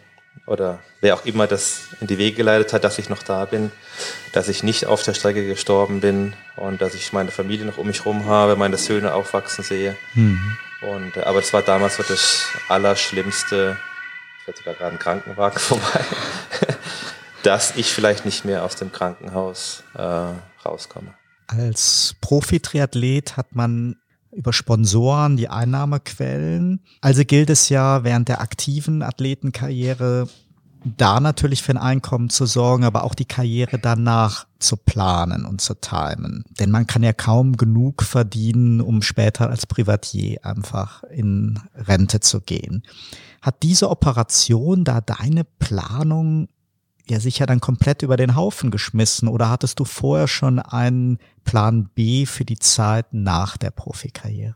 Also über, überhaupt nicht. Der Plan B war nicht da, den schiebt man vor sich hin man ist ja der Sportler, man ist der Weltmeister, man wird ja überall äh, gelobhudelt. Äh, also man will es nicht wahrhaben, dass irgendwann die Karriere vorbei ist. Und bei einem Ausdauersportler, gerade im Triathlon, ist natürlich unsere Karriere noch viel länger als bei einem anderen Sportler, wo du mit äh, Anfang 20 ja schon altes Eisen bist. Dann hast du aber einen Vorteil, du kannst dann nochmal vielleicht einen zweiten Bildungsweg machen und, und, und äh, richtig in den Beruf einsteigen. Äh, bei uns war das so, du musstest dich äh, committen für den Ausdauersport. Du weißt, dass deine Hochphase erst in, im gesetzten Alter kommt. Also ich habe äh, mit 31 meinen ersten Hawaii-Titel äh, erlaufen und da sind manche Sportler schon zehn Jahre in Rente. Und äh, wiederum muss man auch sagen, dass wir privilegiert sind in Sachen äh, Sponsorenverträge und Verdienst. Wir haben drei Sportarten. Triathlon ist momentan die erfolgreichste Sommersportart. Es bewegen sich ganz viele Leute im Triathlon, die, die äh, in Führungsebenen sind, die äh, sich auch gerne messen wollen oder äh, das Ironman sich nennen wollen. Wir haben eine eigene Executive Challenge im Triathlon, also der Triathlet, der Weltspitzen-Triathlet, Weltklasse-Triathlet verdient im Vergleich zu anderen Sportarten viel Geld. Und äh, mein damals der Vertrag mit der mit Dubai war sehr gut äh, dotiert. Und natürlich der Fünfjahresvertrag mit der Dresdner Bank und mit der Commerzbank war, war für damalige äh, Verhältnisse war das äh, ein, ein, ein sehr, sehr, sehr guter Vertrag für mich, plus die anderen Sponsoren dazu. Aber ich wusste schon immer, dass irgendwann die Zeit kommt. Äh, und ich wollte eh 2011 meine letzte Saison machen. Ich, ich habe gedacht, äh, jetzt reicht's mal, es wird immer schwieriger, sich zu regenerieren. Auch die Erfolge waren nicht mehr so da. Klar, du hast schon 20 Jahre auf dein Konto eingezahlt und du wirst müde und jedes Jahr neu motivieren. Du weißt, äh, die Jungen kommen nach, Sebastian Kienle und Co., die haben schon gedrückt von hinten. Und äh, die Rennen auf Hawaii taten immer mehr weh und ich habe dann 2010 das letzte Mal Hawaii gemacht und ich wusste schon vom Gefühl her, das war ein schlechtes Rennen. Äh, ich bin dann mit dem damaligen, auch zweifachen Sieger Team de Boom, die letzten 15 Kilometer heimgelaufen und wir beide haben uns geschworen, wir kommen hier nie mehr zurück. Also für mich war Hawaii schon abgehakt. Ich wollte 2011 noch Regensburg machen, damaliger Ironman-Veranstaltungsort. Und dann wollte ich so übergehen, so in die reine Manager-Trainer-Rolle meines Teams. Dann kam aber auch die Kündigung der Commerzbank nach fünf Jahren, die den Vertrag ganz toll äh, die letzten drei Jahre übernommen hat, hätte sie nicht machen müssen. Commerzbank war damals sehr fußballlastig oder immer noch. Wir wussten, dass äh, Martin Blessing damals äh, die Möglichkeit ziehen wird oder die Option, uns den Vertrag zu kündigen nach fünf Jahren. Das war auch so. Und dann kam eine Herz-OP und dann wusste ich, jetzt bist du von heute auf morgen bist du aus dem Sport eigentlich raus. Weil ich musste lange in die Reha, ich musste mit mir zurechtkommen. Ich dachte damals noch, ich habe einen Fehler gemacht, dass ich vielleicht mit einem übergangenen Infekt trainiert habe. Woher kommt dieses Aneurysma? Warum habe ich es gerade bekommen? Ich habe da immer aufgepasst. Ich war jetzt nicht der Trainingsweltmeister. Ich habe äh, oft weniger gemacht als die anderen. Also auch nie Überlastungs. Ich habe noch nie eine Verletzung gehabt. Ich war noch nie irgendwie aus. Trotzdem fragt man sich natürlich. Ja, das war die Hast du auch selber einen Fehler gemacht? Warum ja. bekommst du jetzt äh, diese, diesen Einschnitt und dann liegst du in deinem Bettchen vor der OP, dann bekommst du deine diese KO-Pille, da wirst du in den OP geschoben und wachst auf und dann dann da ist dein Leben auf den Kopf gestellt. Und dann sind auch auf einmal Leute weg, wo du dachtest, die sind eigentlich bei dir, die hast dir, äh, denen hast du jahrelang geholfen, für die hast du viel Geld verdient in Sachen, also ich meine, da, da ist Produkt repräsentiert, dadurch haben die viel Geld äh, verdient über, über, über Abverkäufe und so weiter. Und dann merkst du, wer da ist und wer nicht da ist. Und das war das Schlimmste für mich, dass ich von vielen Leuten enttäuscht wurde, äh, die nicht mehr da waren. Und Leute, wo ich nie dachte, dass die an mich denken, die waren dann da. Und ich habe so ein bisschen so einen neuen, neuen Bereich aufgebaut, neuen Freundeskreis und äh, war zum Glück während meiner Karriere schon immer tüchtig. Ich war auch mal einen Abend an der Bar gesessen mit interessanten Menschen, die dann wieder da waren, wo es mir schlecht geht. Mhm. Das sind alles in Entscheiderpositionen Leute. Und äh, aber du warst 20 Jahre Triathlon-Profi, hast einiges mitgenommen, wie äh, ein Team aufgebaut wird, so eine Managerrolle, du kannst auch mit Geld umgehen, aber trotzdem wirst du da rausgeworfen in die Wirtschaft auf einmal und musst dich neu orientieren. Mhm.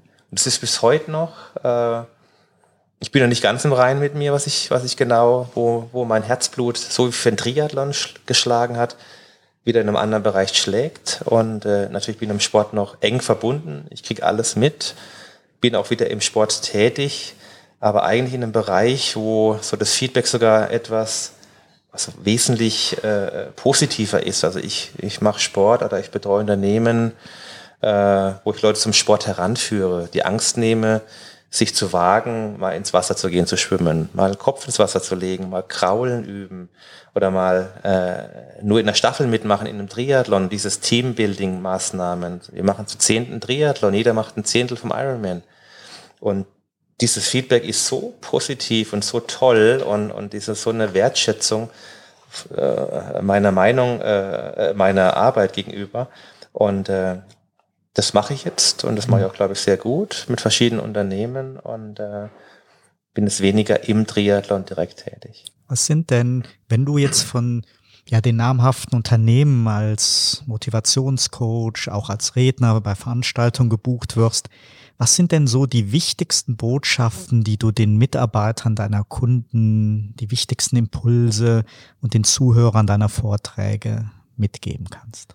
Also natürlich geht es viel über meinen Werdegang. Wir haben ja darüber geredet, mit elf Jahren anfangen, Marathon zu rennen. Äh, für viele schon verrückt, äh, was man nicht jetzt als Vorbild nehmen sollte. Man sollte seine elfjährigen Kinder nicht rausschicken und Marathon laufen lassen. Das habe ich nur damals gemacht. Ich bin noch gewandert zwischendrin. Und äh, einfach, dass man nichts geschenkt bekommt. Das versuche ich meinen Kindern zu vermitteln auch heute. Die sind jetzt mittlerweile, der Große wird elf, der Kleine wurde gerade acht das ist alles so selbstverständlich, dass man, das ist, darf nicht mehr wehtun und, und äh, so kurz gesteckte Ziele. Ich hatte ein Ziel, das war für mich damals, ich habe es ausgesprochen, aber das war so weit weg und, und daran festhalten und auch wenn es weh wenn der Plan nicht klappt, dann sucht man einen anderen Plan, um dahin zu kommen. Da kam mir dann die Pubertät dazwischen, da kam eine Schule, oft nicht vereinbar mit meinem Sport, war dann in Trainingslager, musste Schule nachholen, habe dann auch weniger in meine Schule investiert als in Sport und äh, dass es auch Rückschläge gibt, wie man mit umgeht, äh, sich ein Ziel setzt und ein Ziel erreicht, also zielorientiert arbeiten, was man mitbringen muss, um Leistung zu bringen und, und auch an sich glaubt. Also gibt's, jeder nimmt aus meinem Vortrag was anderes mit nach Hause. Der eine äh, erwischt sich dann, wo er auch dann äh, familiäre Pro Probleme hatte oder Rückschläge. Äh, aber natürlich in den Ebenen, wo ich auch unterwegs bin, äh, sind meistens so Executive-Ebene, C-Level oder Vertriebler, die ständig unter Druck sind. Äh, das interessiert keinen, ob die daheim Probleme haben. Die, die, du darfst auch nicht jammern, du darfst auch nicht Probleme kommunizieren, da, da zeigst du ja Schwäche, du bist angreifbar. Aber jeder hat sein Päckchen zu tragen und äh, ich hatte meins. Wir haben auch noch äh, zwei Kinder verloren äh, in unserer Ehe, eins nach der Geburt. Was ich auch, war schlimm, haben viele nicht gewusst, aber ich musste mit umgehen. Ich war Spielertrainer, ich hab, hatte Verantwortung für knapp 12, 13 Leute. Ich war der Kopf des Teams und äh, ich musste daheim funktionieren, ich musste meine Frau betreuen, ich habe selber getrauert und musste aber auch dann Leistung bringen. Und jedes Prozent, was du nicht fit bist, wirkt sich negativ aus. Ja.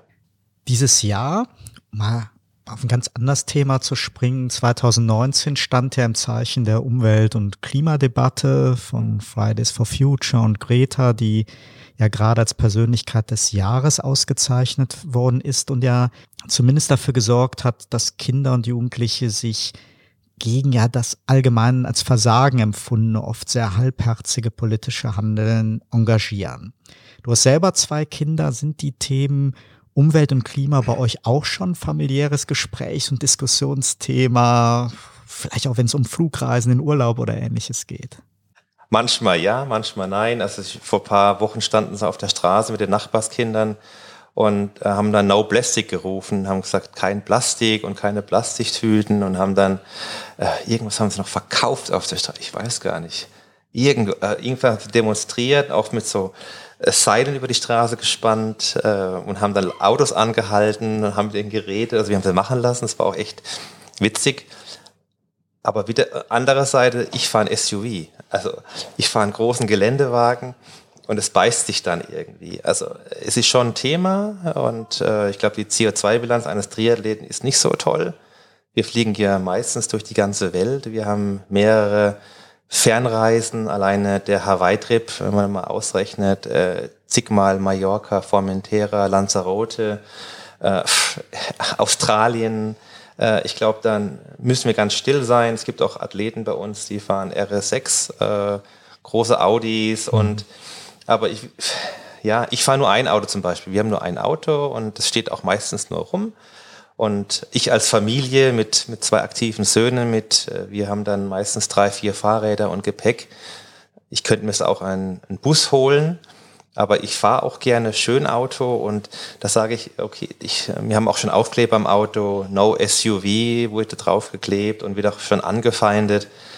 Aber äh, wir versuchen schon, äh, uns dazu beteiligen oder ja, darauf zu schauen, dass man das Auto stehen lässt, wenn man es nicht braucht und in die Stadt läuft oder mit dem Fahrrad viel macht. Also in der Woche steht das Auto eigentlich nur auf der Straße rum und wird nicht bewegt. Man könnte eigentlich auch das Auto wirklich vielleicht mal probieren, ganz stehen zu lassen und ein Carsharing zu machen.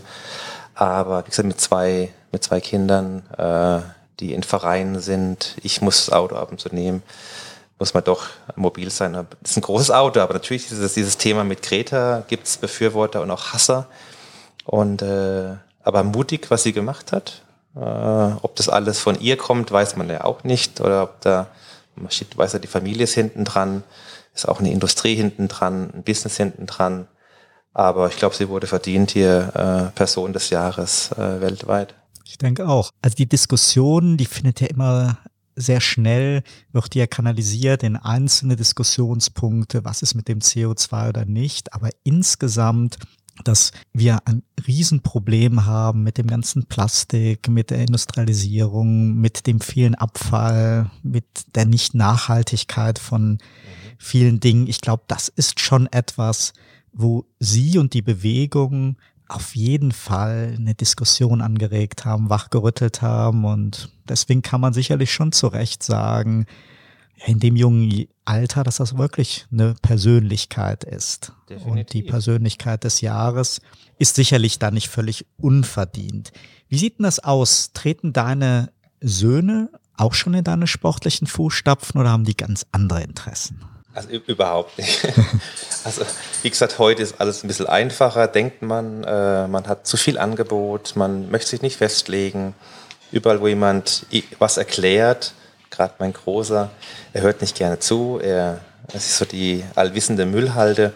Äh, er macht gern freien Sport. Er hat sein BMX-Rad, sein, sein Mountainbike, ist gern in der Halfpipe, macht Saltos, äh, ist im, im, im Funpark. Mein Kleiner, der ist es in der Leichtathletik bei der MTG Mannheim. Er schlägt ein bisschen äh, nach mir, muss aber auch sehen, ich habe angefangen mit 11, 12, 13 Jahren, also die haben noch ein bisschen Zeit. Man, man vergisst es manchmal, dass die erst, es sind noch kleine Kinder und die sollen alles ausprobieren und, und, und machen. Und egal was sie machen, ich unterstütze sie. Äh, natürlich sage ich auch, äh, ihr könnt nicht euch da anmelden, nicht hingehen. Meistens stehen da ehrenamtliche Leute rum und, und animieren die Kinder. Und wenn dann keiner kommt, es muss auch eine Verbindlichkeit da sein. Das heißt, wenn ihr euch anmeldet, dann geht ihr auch hin, äh, auch wenn ihr mal keine Lust habt. Äh, nur weil irgendwie draußen äh, fünf Regentropfen runterkommen, ist es kein Grund, daheim zu bleiben. Der Trainer steht auch da. Und das haben wir aber jetzt gut hinbekommen. Mein Großer spielt noch Lacrosse, äh, so eine Ballsportart mit so Körperkontakt. Das liegt auch ihm wieder und ist bei den Pfadfindern. Aber ich krieg's auch in der Schule mit bei ihm. Natürlich wissen die Leute, wer ich bin und was für Erfolge ich errungen habe. Und dann gibt's auch solche Spendenläufe, wo man dann pro Runde Geld sammelt oder Bundesjugendspiele, wo ich mich mit einbringe. Und dann, wenn mein Sohn halt nicht vorne mitläuft, heißt aber der Papa war doch Weltmeister. Also auch der Druck, der ist jetzt schon da. Und ich wollte eigentlich, oder ich nicht eigentlich, sondern ich möchte gar nicht, dass mein Sohn den gleichen Sport macht oder meine Söhne wie ich, sondern die sollen sich ihren eigenen Weg suchen, weil sie werden immer gemessen. Es gibt ja auch draußen Beispiele, wo dann der Sohn am Vater gemessen wird. Ein Nick Schumacher wird immer Michael Schumacher gemessen. Und es gibt auch ein paar andere Sportler. Äh, Agassi zum Beispiel, äh, Steffi Graf, Sohn, der spielt das Baseball. Der sucht sich seinen eigenen Weg und da wird er nicht gemessen an den Eltern. Und äh, das möchte ich auch für meine Kinder. Was ich möchte, sie sollen sich bewegen. Das ist eine Pflicht. Die müssen rausgehen. Sie dürfen auch, was man heute nicht mehr wegdenken kann, äh, ihre Spiele spielen an, am, am Telefon oder einer Switch oder einer Konsole. Aber sie müssen mehrmals die Woche gehen die raus und äh, das ist bei uns Programm. Die müssen raus, sich bewegen, sie müssen sich messen, sie müssen auch wissen, äh, sich in einem, in einem Team zu verhalten, in einer Gruppe zu verhalten. Das, das machen wir und das machen die auch gerne, manchmal mehr, manchmal weniger. Wir haben jetzt ja, Mitte Dezember, Weihnachten steht vor der Tür. Man kann es gar nicht glauben, wenn man gerade so aus den Scheiben rausguckt. Wir sind hier schön gemütlich warm in der Bar Basso in Mannheim draußen. Rennen die Menschen mit Regenschirmen rum. Leider hat so die Regensaison wieder begonnen, wie es ja so oft vor Weihnachten ist. Norm, bist du ein Weihnachtstyp? Genießt du die Adventszeit? Und was ist für dich so das Schönste am Weihnachtsfest mit deiner Familie, auf das du dich so jedes Jahr freust? Also ich bin nicht der Weihnachtstyp, weil ich finde, man sollte nicht irgendwie einen Tag im Jahr rausziehen, um sich zu beschenken oder um, um Friede, Freude, Eierkuchen zu spielen. An Weihnachten passieren auch manchmal ganz schlimme Dinge. Äh, da kommen Emotionen hoch, Frust kommt hoch, falsche Geschenk oder man hat äh, man hat, viele haben nicht das Geld, ihren Kindern was zu schenken oder ihrem, ihren Liebsten. Und deswegen finde ich, es ist ein Tag und äh, hat sich auch ein bisschen verändert. Es ist das zweite Weihnachten ohne Vater und Mutter. Meine Mutter letztes Jahr gestorben im Oktober und äh, wir waren immer dann in Wertheim am Main, also in Dörlesberg, haben dort Weihnachten auch mit meinen Eltern gefeiert. Und jetzt steht da ein leeres Haus, das ich übernommen habe, ein Dreifamilienhaus, das ich gerade renoviere. Und äh, ich werde dies Jahr das zweite Mal nicht äh, vor Ort sein an Weihnachten, weil es einfach emotional hm, ist. Wir haben zwar jetzt Gräber dort von Vater und Mutter, aber wir werden hier in Mannheim feiern und da ich jetzt keinen Schnee dazu. Ist das einfach so, wenn wir zum Thema Klimawandel nochmal kommen. Äh, wobei wir hatten jetzt äh, vor zwei Tagen, als ich in Wertheim war, hatten wir Schnee. Das ist immer nach Region wahrscheinlich abhängig. Und wir werden Weihnachtsabend mit meinen Schwiegereltern äh, bei uns zu Hause Mannheim feiern, mit den Kindern. Natürlich, mein Kleiner glaubt noch an das Christkind, auch an den, an den Weihnachtsmann oder Nikolaus. Und äh, dann ist meine Aufgabe wieder, irgendwie was einfallen zu lassen. Ja, letztes Jahr habe ich unten auf dem Rasen im Garten mit äh, Benzin zwei Spuren gelegt und habe das dann angezündet, bin hochgerannt und habe gesagt, da ist der, das Christkind gelandet, eine Bremsspur, hat dann das, das Gras entfacht. Das ist eine süße Idee. Und alles von Quatsch habe ich gemacht. Und der Kleine glaubt es noch. Und es ist wunderschön. Natürlich gibt es auch Geschenke. Nicht so der Kommerz wie vielleicht in anderen Familien. Also die bekommen unterm Jahr, wie gesagt, auch Sachen, nicht an einem Tag. Und dann geht's am zweiten Tag äh, zu meinen Schwiegereltern. Und äh, Weihnachten essen wir immer Kartoffelsalat und Würstchen, also ganz basic oder ein Raclette. Und dann genießen wir die Zeit und, und freuen uns dann auf das, auf das neue Jahr. Und mhm. wie gesagt, ich habe alles, was ich brauche. Ich bräuchte eigentlich überhaupt keine Geschenke. Ich habe meine Familie, meine Freunde, mein Umfeld. Ich bin gesund. Ich kann wieder alles tun. Äh, ich habe äh, eine schlimme Zeit hinter mir, was mich jeden Tag begleitet. Also ich denke jeden Tag an meine Herzoperation. Ich denke auch jeden Tag kann wieder was passieren oder kann noch mal was passieren. Ich bekomme auch ganz viele Zuschriften von Leuten, die vor einer Herz-OP stehen äh, oder die durch eine Herz-OP sind oder die Leute verloren haben durch eine, durch eine Herz-OP. Deswegen äh, bin ich dankbar, dass ich jetzt äh, hier sitze mit dir und über mein, über mein Leben rede.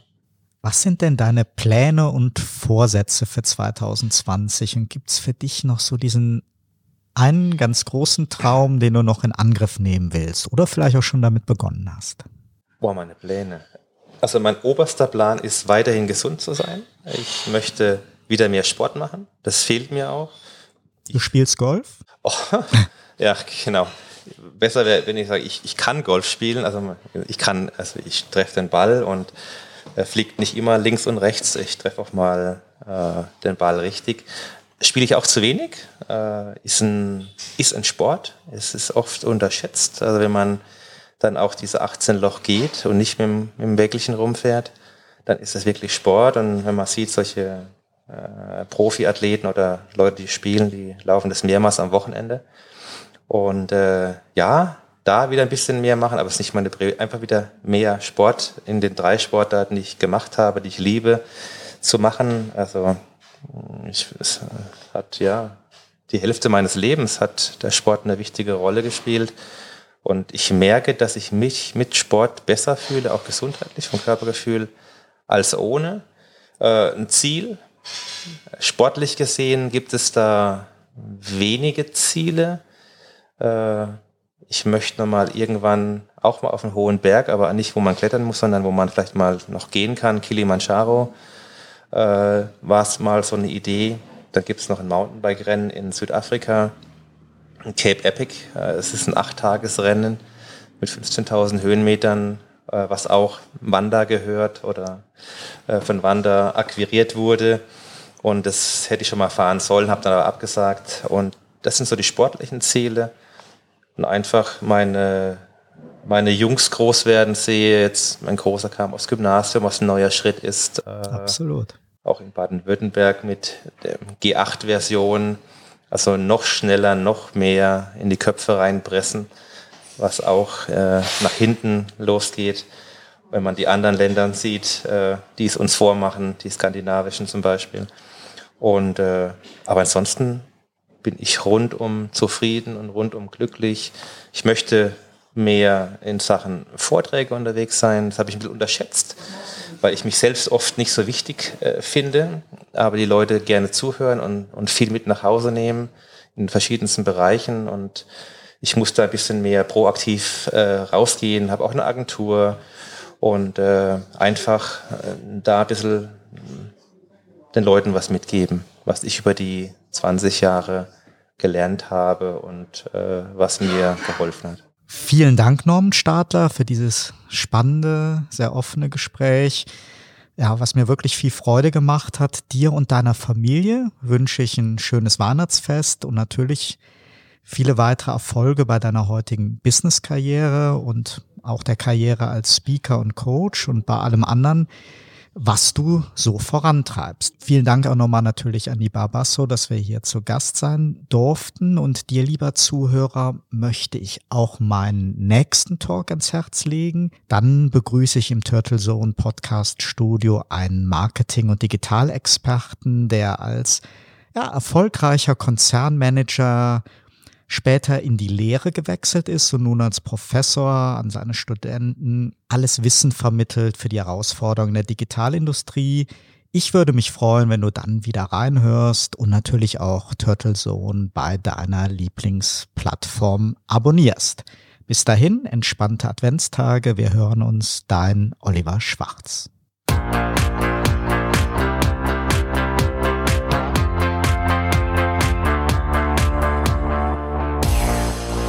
Sie hörten Turtle Zone, den Podcast mit Oliver Schwarz. Eine Produktion von Turtle Media aus dem Podcaststudio in Ettlingen bei Karlsruhe. Immer neu bei Spotify, iTunes und YouTube und auf turtlezone.de.